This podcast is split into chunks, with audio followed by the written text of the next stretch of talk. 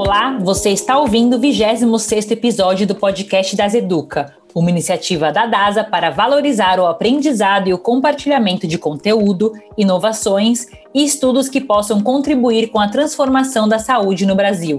Se você quiser conhecer a programação das lives, assistir às videoaulas e saber as novidades, acesse o nosso site www.dasaeduca.com.br ou mande um e-mail com suas dúvidas e sugestões para dasa.educa.dasa.com.br. Queremos ouvir você para que juntos possamos construir um novo canal que tenha o propósito de gerar e fomentar conhecimento para o setor de saúde. Eu sou a doutora Fernanda Veloni e você está ouvindo o podcast das Educa.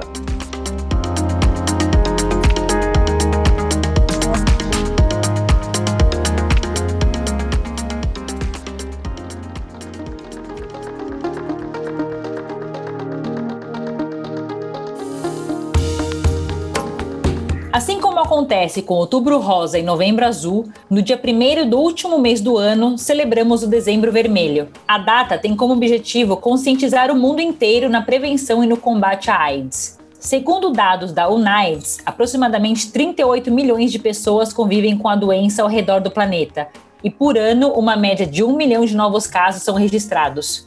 Porém, a ciência e a medicina avançaram muito desde o início da pandemia de HIV na década de 80 e o nível de conhecimento que se tem da doença, associada a uma campanha séria de conscientização, são os responsáveis por uma diminuição na taxa de contágios ano após ano. E neste episódio do podcast das Educa, receberemos o Dr. Alberto Chebabo, vice-presidente da Sociedade Brasileira de Infectologia e gerente médico da ASA, para sabermos mais sobre tudo o que envolve o tão importante Dezembro Vermelho. Olá, doutor Chebabo. Inicialmente, gostaria de agradecer muito a sua presença aqui no podcast das Educa. Sabemos o quão corrida está a vida de um infectologista nesse momento de pandemia, então, novamente, reforço o nosso agradecimento por estar aqui com a gente falando sobre AIDS, HIV, dentro aí do contexto do Dezembro Vermelho, né, o primeiro de dezembro, que é um, uma campanha de combate a essa doença. Então, para começar aqui, bem do básico, seria interessante a gente tentar esclarecer algo que pode gerar confusão na cabeça das pessoas, né? Então, a gente tem AIDS, tem HIV, isso são a mesma coisa, são coisas diferentes. O que, que você poderia nos ajudar? Então, olá, tudo bem? Primeiro, é bom estar aqui junto com vocês, a gente participar para dirimir as dúvidas, né?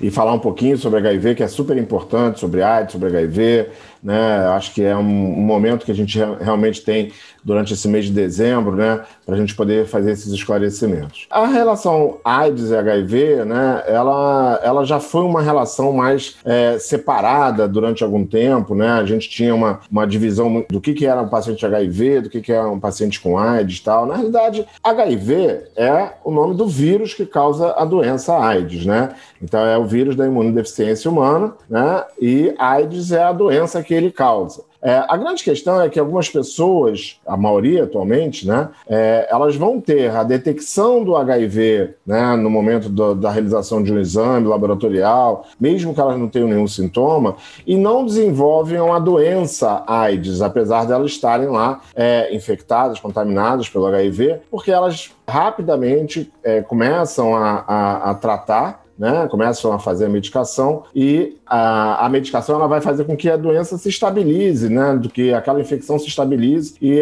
as manifestações clínicas dessa infecção, que na realidade é a AIDS, né? Ela não, é, não vão se manifestar.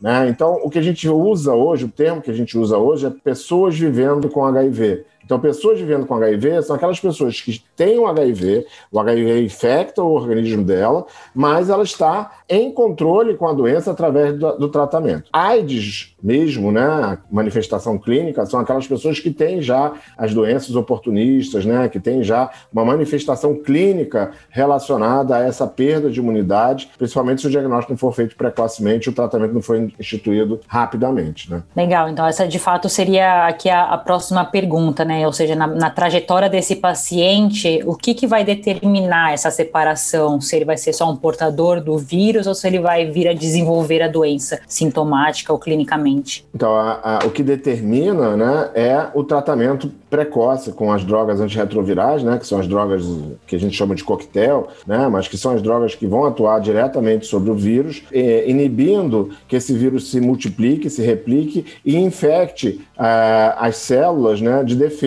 Então, se eu consigo estabilizar e, e parar essa multiplicação dos vírus, né, desse vírus dentro do organismo, eu paro de destruir as células de defesa. E eu permito que o organismo consiga recompor essas células, caso elas já tenham caído em número no momento do diagnóstico, para que essa imunidade se torne uma imunidade normal ou muito próxima do normal. Então, hoje, né, o que faz essa diferença é iniciar mais precocemente o tratamento, é diagnosticar precocemente e iniciar precocemente o tratamento. Se eu consigo fazer isso, o paciente vai viver é, normalmente, vai ter uma imunidade normal, ele vai estar exposto aos mesmos é, riscos de uma pessoa que não, não tem HIV em termos de infecções e tal, né, e tem uma vida que a gente vai dizer como normal, a não ser pelo fato de que ele vai ter que tomar essa medicação pelo resto da vida, pelo menos à luz do conhecimento atual, enquanto a gente não tiver uma cura. Hoje, o tratamento da AIDS né, e do HIV, das pessoas vivendo com HIV,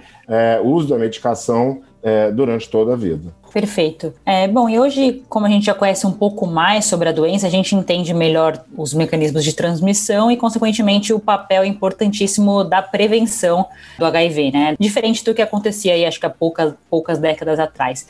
E essa prevenção, ela também ajuda, inclusive, é, a prevenir outras doenças combinadas ou associadas que podem vir junto com o HIV, né? Então, gostaria que você explicasse um pouquinho para a gente sobre essa, essa prevenção, qual o papel do sistema de saúde para contribuir com isso? A prevenção do HIV, ela basicamente se dá hoje, né, de duas formas, né?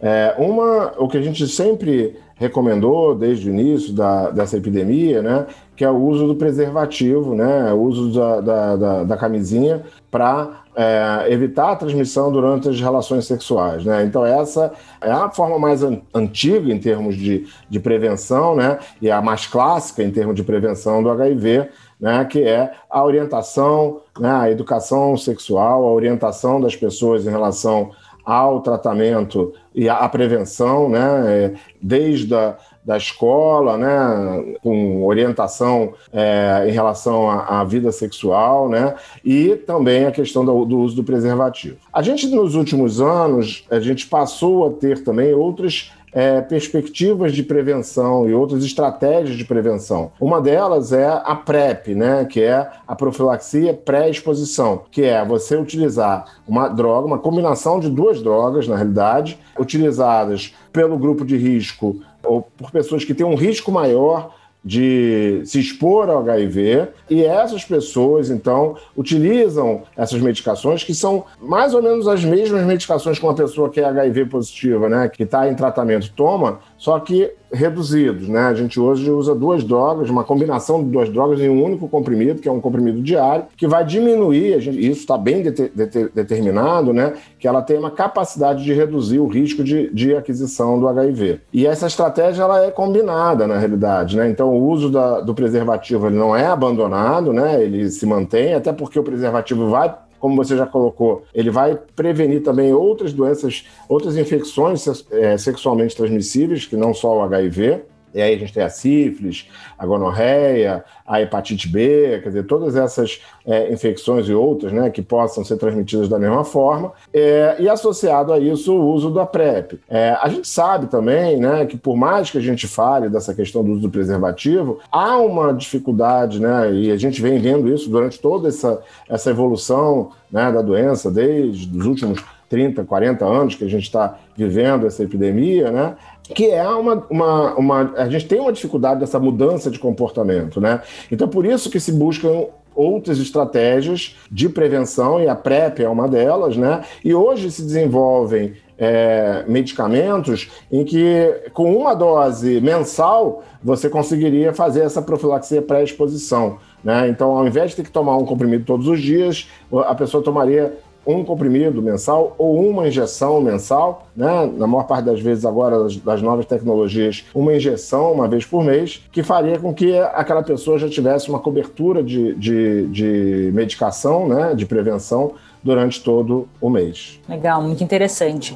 É, ainda no, no sentido de prevenção, um outro conceito que eu gostaria de falar aqui também é um conceito de risco. Talvez é, antes a gente falava muito sobre grupo de risco, né? Então, uma coisa que eu queria saber é se isso continua, se a gente ainda continua usando esse termo, grupo de risco, ou se hoje a gente fala mais sobre comportamento de risco. Como é que tem sido isso hoje em dia? Não, isso é uma, uma pergunta super importante, porque na realidade esse conceito de grupo de risco ele já caiu, ele já desapareceu, a gente já não usa mais há algum tempo, mas as pessoas ainda usam essa nomenclatura né, de grupo de risco. A gente, na realidade, usa muito mais a questão do comportamento de risco, né? Então, é, é o tipo de relação sexual, o número de, de vezes que a quantidade de relações sexuais, a, forma que essas relações sexuais acontecem, o número de parceiros durante a vida ou durante um determinado período que aquela pessoa tem, esse sim é um comportamento que vai aumentar o risco de, de aquisição do HIV pelo aumento da exposição né, da possibilidade de você se expor a uma pessoa que esteja naquele momento transmitindo HIV. E é exatamente em cima desse comportamento de risco, né, desses grupos, principalmente das pessoas que têm esse comportamento de risco, em que a gente vai utilizar a, a ferramenta da PrEP. Né? Então, para essas pessoas que têm um comportamento de risco, independente da sua é, orientação sexual tal, mas principalmente na questão do comportamento de risco, né, a gente vai então recomendar, porque se esse comportamento ele realmente é um comportamento de maior risco de aquisição, vale a pena eu fazer um tratamento medicamentoso para essa população. Então não é grupo, né? Não adianta eu classificar é, uma determinada orientação sexual ou um grupo que tem uma, um maior risco. Na realidade, é o comportamento independente da orientação sexual. E aí, em cima desse, desse, desse comportamento, então, a gente implementa as medidas de prevenção e orienta em relação às melhores medidas de prevenção. Legal, achei importante falar sobre esse conceito, porque é como você comentou, né? Acho que em termos técnicos, para quem já está acostumado, para quem é especialista, isso já, entre aspas, caiu por terra mas ainda é muito falado popularmente, né? Então acho que é uma mudança importante de conceito que fica aqui de ensinamento.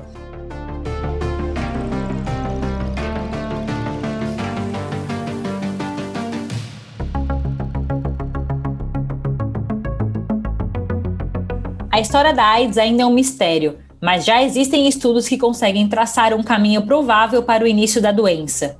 Ela teria surgido a partir de um vírus chamado SIV, e que seria encontrado no sistema imunológico dos chimpanzés e do macaco verde africano. E apesar de não deixar esses animais adoecidos, o SV é altamente mutante e teria dado origem ao HIV, o vírus da AIDS. Não é possível dizer quando as primeiras transmissões aconteceram, mas os historiadores e cientistas afirmam que foi por volta dos anos 30 e que durante as décadas seguintes o vírus circulou apenas em algumas tribos da África Central. Nas décadas de 60 e 70, durante as guerras de dependência do continente africano, o HIV começou a se espalhar e a doença acabou sendo levada para outros países. Porém, somente em 1981 que a doença foi identificada, e dois anos depois, os pesquisadores finalmente isolaram o vírus da AIDS pela primeira vez. A partir deste momento, o mundo passou a conhecer uma das doenças mais temidas do século passado.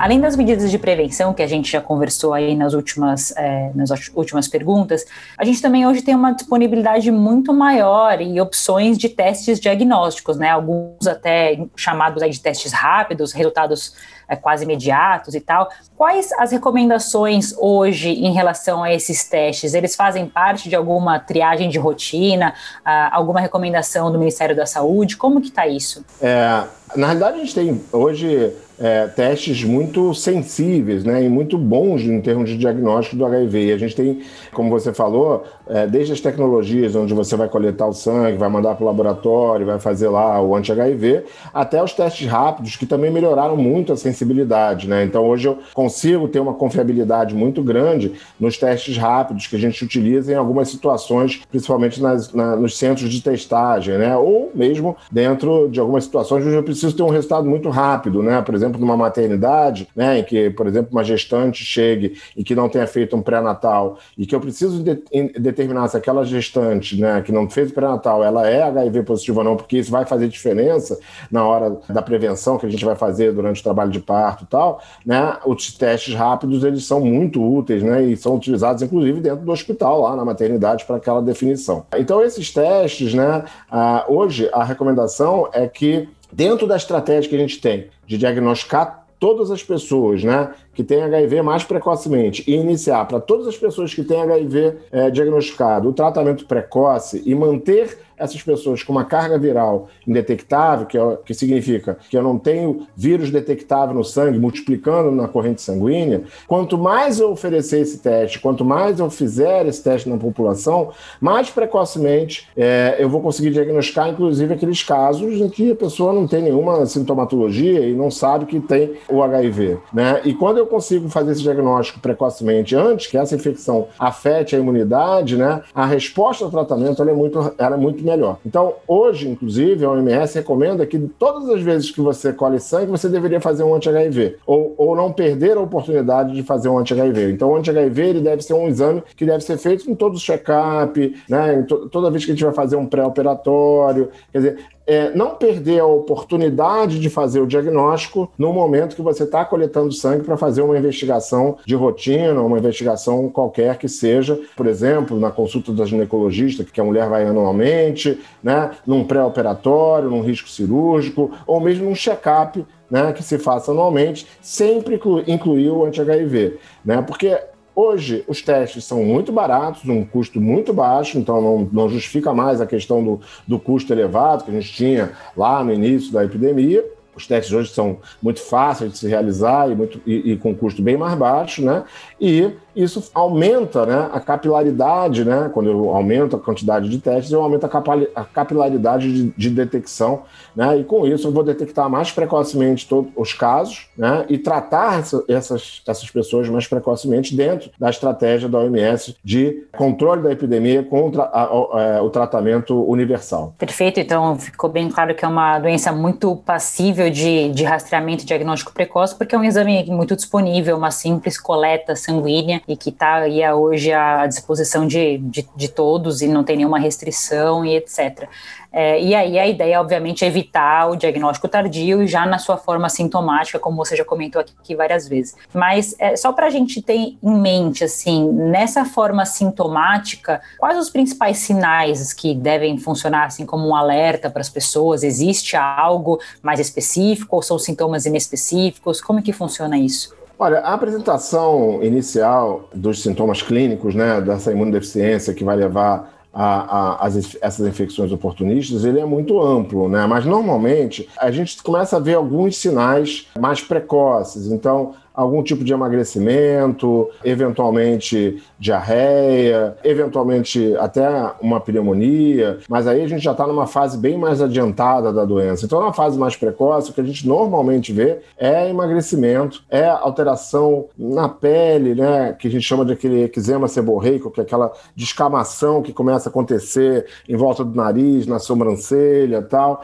Então, isso pode. É, não, não é só o HIV que causa isso, né? Outras coisas podem causar, outras doenças e tal, mas é um sinal de que deve se começar uma investigação. Um emagrecimento que não se explica, porque a pessoa não está fazendo nenhum tipo de dieta e começa a emagrecer, eczema seborreico que aparece de repente, que a pessoa nunca teve e tal, isso leva, né, uma diarreia que não melhora, isso leva aquele, aquela pessoa ter que ser investigada e dentro da investigação o HIV é, é, uma das hipóteses, né? Agora, a gente tem casos de que a pessoa já abre o quadro com uma infecção mais grave, mas aí normalmente são aquelas pessoas que já têm o vírus, já são portadores do vírus há muitos anos e perderam durante todo esse período a oportunidade de diagnosticar porque não foi oferecido ou não foi realizada uma coleta de um exame simples, barato, que é o anti-HIV, que poderia ter evitado que a pessoa chegasse naquela condição clínica, né? Então, ela, se ela tivesse feito esse diagnóstico mais precocemente, normalmente a doença leva 3, 4, 5, às vezes até 10 anos para começar a, a apresentar sintomas graves, sintomas mais é, de maior risco, né? Então, esse período de, é, de, tempo, essa pessoa poderia ter feito esse diagnóstico mais facilmente com o exame e certamente já teria iniciado o tratamento, não chegaria a uma doença com risco, às vezes até risco de vida. Né? E para aqueles que tiveram a, a oportunidade de diagnosticar precocemente e controlar a doença, que são então só portadores do vírus, a adesão ao tratamento é muito importante, né, para que essa doença continue controlada e monitorada. Como é que é a rotina desse paciente para ele se manter saudável e também evitar a transmissão para outras pessoas? Qual, qual, qual é o, o, o recomendado para ele? É de quanto, quanto tempo ele tem que ir ao médico, os exames que ele faz, os comportamentos que ele deve adotar? Então, o que a gente sabe, né, o que a gente recomenda, né, é que essas pessoas, elas, a partir do momento que ela é, iniciou o diagnóstico, ela vai iniciar tratamento né, o tratamento específico com a medicação antirretroviral. A adesão a, a, esse tratamento é super importante. Hoje os tratamentos se traduzem em um a dois comprimidos é, uma vez ao dia, né? São tratamentos muito simplificados em termos de, de número de doses e inclusive de eventos adversos. Eles têm muito poucos eventos adversos atualmente, são drogas muito bem toleráveis, né? E o acompanhamento médico, ele é realizado com consultas regulares, principalmente a partir do momento que a gente consegue um equilíbrio, né? A gente sabe que essa carga viral, por exemplo, ela passa a ficar indetectável depois de dois, três, quatro meses do início do tratamento, né? Com uma boa resposta. É, a gente faz consultas a cada seis meses, né? Quatro a seis meses. Então, são duas a três consultas por ano que a gente vai realizar alguns exames de sangue prévios para a gente avaliar a imunidade, a carga viral e, de uma forma geral, fazer um check-up, né, inclusive em relação a eventos adversos que esses medicamentos possam vir a, a apresentar. E essa consulta, então, a partir de, da realização desses exames, duas a três vezes ao ano. Na maior parte dos pacientes que têm carga viral indetectável, por às vezes ficam décadas com carga viral indetectável, com uma imunidade normal, a gente acaba fazendo duas consultas por ano, que são suficientes, a não ser que esse paciente apresente alguma intercorrência, às vezes nem em relacionado à doença, ele vai acabar procurando é, o médico de confiança dele, que é o infectologista que acaba que está acompanhando ele durante todo esse período. Né? A adesão é super importante, porque é o uso da medicação, a adesão estrita à, à medicação, tomar o remédio diariamente, né, no horário correto, que vai fazer com que a gente mantenha essa carga viral indetectável, essa multiplicação do vírus é, inibida completamente. E com isso, a gente reduz o, ri o, risco desse vírus se tornar resistente a essas medicações. Porque o maior risco que a gente tem quando a gente faz uso irregular da medicação, quando o paciente faz uso irregular da medicação é, antirretroviral, é que o vírus se, a se multiplicar porque desaparece ou diminui a concentração daquela é, medicação na corrente sanguínea, porque a dose não foi tomada no momento certo, e esse vírus passa a se multiplicar novamente e na presença, às vezes, de subdoses da medicação, e isso favorece nessa replicação viral uma mutação que leve à resistência à medicação. E aí a gente acaba perdendo aquela medicação, que normalmente, quando a gente inicia, é a medicação mais potente e com menos eventos adversos, menos tóxica, é, para o tratamento do HIV. Então, por isso que a adesão é tão importante. Ela vai manter essa, essa multiplicação viral e a carga viral indetectável, né? E com isso eu reduzo o risco de é, resistência à medicação e, obviamente, também vou diminuir a chance de uma redução, de uma queda de imunidade, né? Principalmente se a gente não conseguir detectar precocemente essa resistência, fazendo com que eu tenha uma replicação viral mantida, é, é destruindo essas células de imunidade é, durante um tempo grande fazendo com que essa resistência, essa resistência do organismo, né, às infecções diminua pela perda de imunidade. E esse controle da carga viral, ele também impacta na chance de transmissão para outras pessoas? Sim, isso é uma outra coisa que a gente mais recentemente tem é, recomendado e falado, né? É que uma carga, um paciente que tem uma carga viral indetectável, a chance de transmissão dele é zero ou muito próxima do zero, né? Então, exatamente essa estratégia de controle da epidemia que a Organização Mundial de Saúde tem recomendado. É diagnosticar precocemente, colocar todas essas pessoas diagnosticadas é, em tratamento e que essas pessoas que estejam em tratamento se mantenham com carga viral. É a estratégia de 90, 90, 90. Então, 90% das pessoas que estão vivendo com HIV diagnosticadas, 90% das pessoas diagnosticadas em tratamento e 90% das pessoas que estão em tratamento com carga viral detectada. Se a gente conseguir atingir essas metas, né, esses números, 90% de diagnóstico, 90% de tratamento e 90% de carga viral indetectável, né, a gente consegue frear e interromper a cadeia de transmissão e reduzir o número de casos. Né? São Paulo, é, agora pelo terceiro ano seguido, conseguiu, tá, tem conseguido reduzir a transmissão de casos novos, ou seja, a cada ano eu tenho menos casos novos. Não significa que está é, reduzindo o número total, mas eu estou a cada ano menos casos novos. Se a gente continuar nessa, nessa toada de redução anualmente de novos casos, né, a gente consegue controlar a epidemia, consegue controlar a transmissão. Menos pessoas transmitindo para outras pessoas, né? Então, eu diminuo a transmissão. É muito fácil a gente entender isso agora, né? Nessa época de Covid, quando a gente começa a falar muito dessa coisa da transmissão. A epidemia está em fase de expansão. Aí uma pessoa transmite para 1,3, uma pessoa transmite para 0,8. Ou seja, quando eu tenho menos pessoas te infectando, né?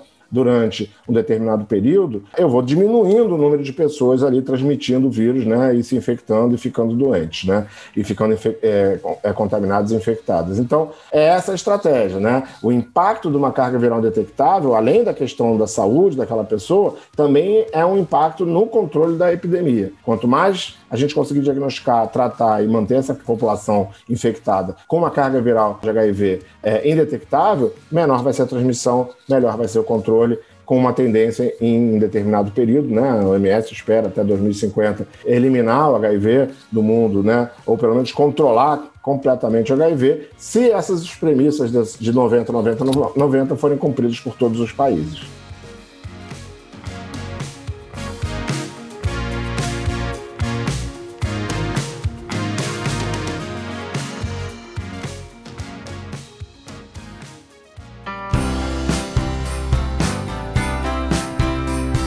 O Laço Vermelho, que simboliza a luta contra a AIDS, foi um projeto criado em 1991 por um coletivo de artistas nova-iorquinos chamada Visual AIDS.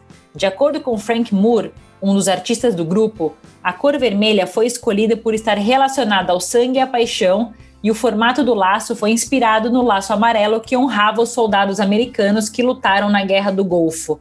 Obviamente, a fama do laço vermelho no mundo inteiro ultrapassou o significado militar dos Estados Unidos e atualmente é relacionado aos laços afetivos, à solidariedade e ao comprometimento. Bom, então acho que a gente já falou aqui sobre riscos, prevenção, diagnóstico, um pouco de tratamento.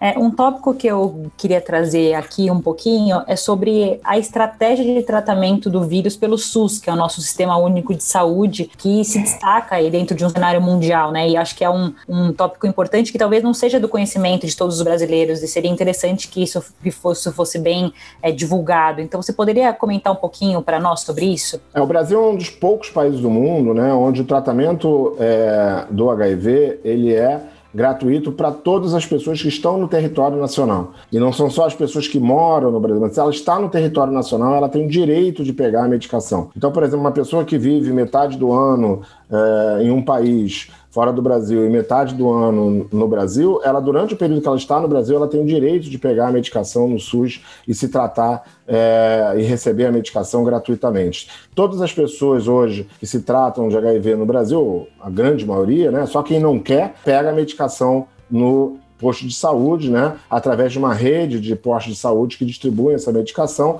seja essa pessoa acompanhada no setor público ou no setor privado. Se essa pessoa é acompanhada no setor público, lá no posto de saúde, na clínica de família, ela vai pegar, vai, vai ter a consulta lá no, no, na clínica de família e na mesma, na mesma unidade ela vai pegar a medicação. Se essa pessoa ela é acompanhada num consultório privado, seja por convênio particular, ou seja lá de que forma, ela também vai conseguir pegar a medicação através de um receituário especial que o médico preenche no posto de saúde mais próximo da casa dela, onde ela se cadastrou. Então, essa universalização né, do tratamento, né, ela é muito importante para que a gente consiga essa adesão, né, para que a gente consiga chegar a essa meta de, né, de tratar, de universalizar e de tratar o maior número de pessoas possíveis. Né.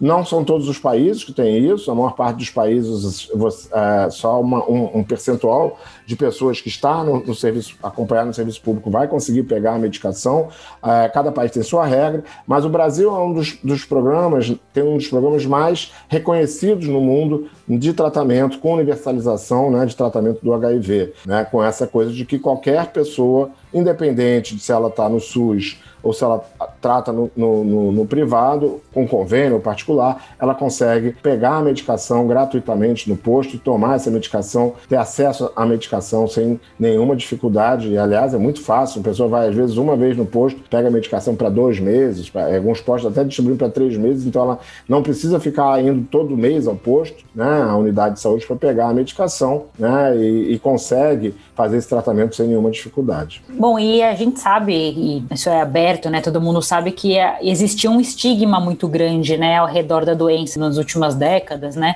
Mas a gente já evoluiu muito no conhecimento dela e no, não só no conhecimento, mas tudo que a gente comentou aqui, né? E hoje a vida do paciente é muito próxima de uma vida normal, mas ainda existe na sua experiência algum estigma, algo que dificulte a vida desse paciente, que evita que ele peça ajuda quando ele precisa, né, que é, esconder a doença de alguma forma, ou algo que dificulta também a adesão dele ao tratamento? Existe isso ou isso ficou para o passado? Olha, a gente vem melhorando bastante em relação à estigmatização da doença, inclusive com essa questão que a gente já comentou de, é, do, do, comportamento de risco e não grupos de risco, né? Então tudo isso é, é uma forma da gente tentar fazer com que as pessoas é, compreendam que é, a doença ela pode atingir a qualquer pessoa, independente é, de orientação sexual, ou de, de, de, grupo, ou de qualquer outra manifestação clínica, né?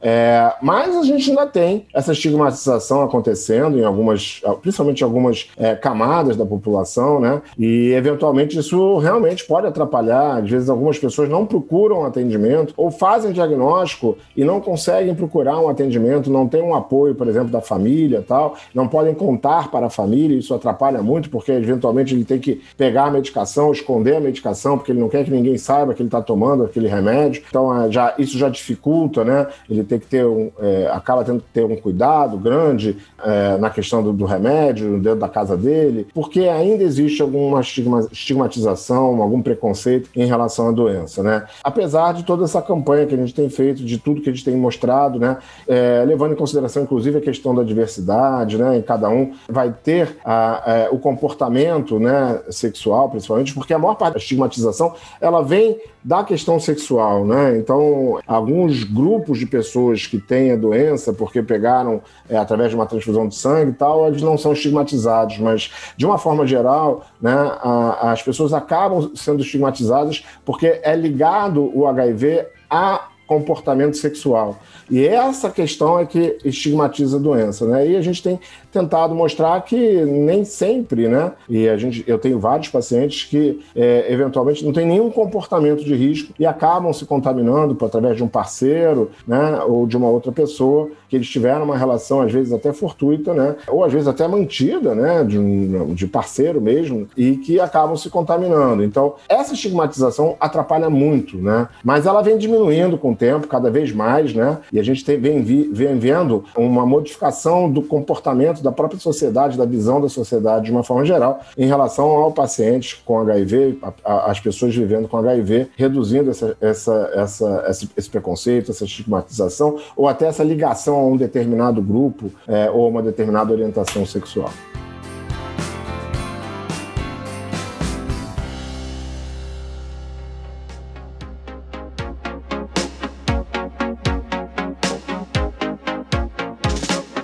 Bom, e agora, como não poderia deixar de ser, a gente precisa falar um pouco também da pandemia da Covid-19 obviamente não só pela relevância do tema, né, do nosso cenário atual, mas até aproveitando a sua ilustre presença aqui para compartilhar um pouco dos seus conhecimentos com a gente. E como aconteceu em todos os âmbitos, enfim, a Covid-19 de fato também acabou impactando de alguma forma os pacientes com HIV, né? A gente ouve falar que pela sobrecarga dos serviços em função do coronavírus, talvez tenha tido aí uma redução nas ações de, de, de prevenção, teste, etc. Então a, a pergunta aqui é se, se sim, se isso é um fato, né? Se se, se reflete na realidade. E o que, que você acha que a gente tem que fazer para tentar amenizar esse quadro daqui para frente, é, ainda dentro da pandemia da Covid-19? É, a pandemia ela, ela atrasou muitos diagnósticos, né? Não só de HIV, mas de outras doenças, inclusive de câncer tal, porque os serviços, de uma forma geral, fecharam, né? As unidades de, de,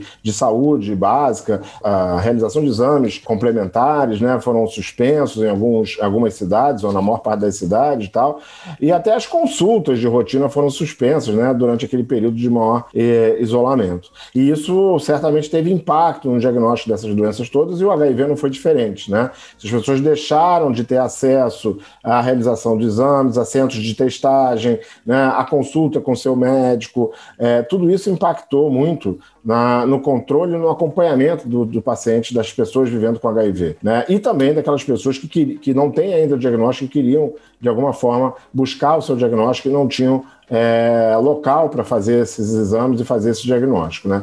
Nesse momento, o que a gente está fazendo é tentando recuperar esse tempo perdido, apesar de a gente estar tá vivendo uma nova onda aí de, de aumento de casos, mas mantendo, a, a gente já entendeu que é importante né, manter os serviços de saúde funcionando durante todo esse período, porque eles são fundamentais né, e essenciais no acompanhamento de todas essas doenças. Né? Então, não dá para a gente fechar serviço de saúde, fechar atendimento médico, fechar laboratório, fechar é, locais onde o paciente vai buscar atendimento né, para sua patologia, para sua doença, por causa de uma única específica doença. Né? Então, é possível que a gente ainda tenha algumas medidas de restrição de mobilização, com algum fechamento de, eventualmente, de horário, redução de horário de comércio, fechamento de bar, de restaurante, mas a gente é, não há uma cogitação e não se cogita em fechar unidades de atendimento, né? É, postos de saúde, muito pelo contrário, essas unidades têm que estar abertas abertas para atender a população não só é, de Covid-19, mas também das outras patologias que continuam acontecendo. Né? Então, acho que nesse momento que a gente tem recomendado é que os pacientes retornem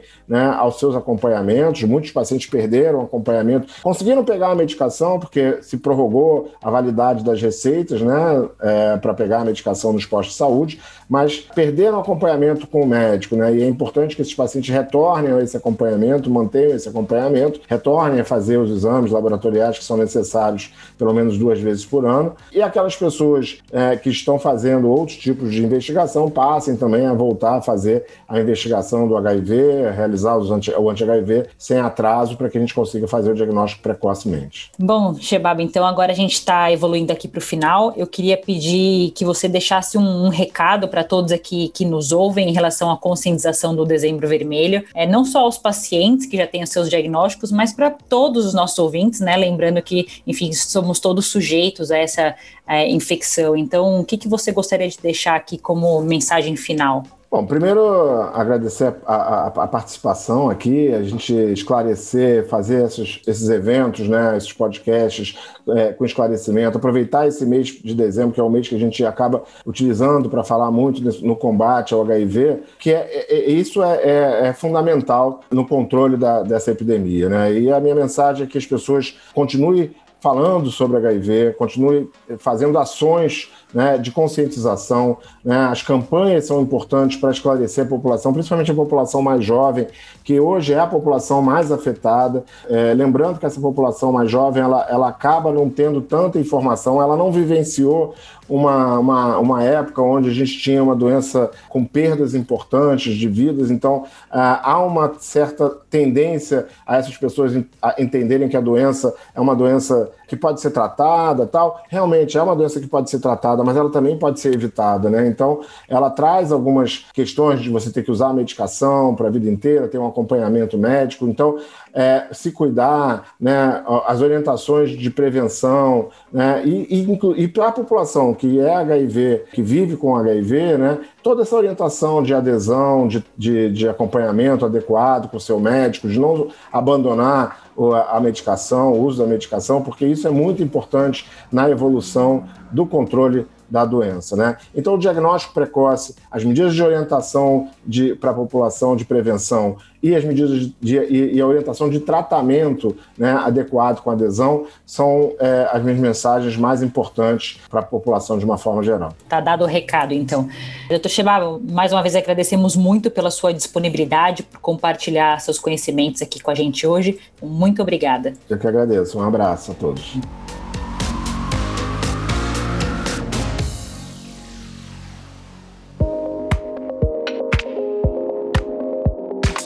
Você acabou de ouvir o podcast das Educa com a participação do Dr. Alberto Chebabo, vice-presidente da Sociedade Brasileira de Infectologia e gerente médico da DASA. E caso você tenha alguma crítica, dúvida ou sugestão, é só nos enviar um e-mail para dasa.educa@dasa.com.br, que responderemos no próximo podcast, que tem episódios novos todas as quintas-feiras no Spotify, Deezer, iTunes, Google Podcast ou na sua plataforma preferida. E se você quiser saber mais sobre dados relacionados ao novo coronavírus, acesse dadoscoronavírus.dasa.com.br. Até a semana que vem e não se esqueça, lave bem as mãos e use máscara.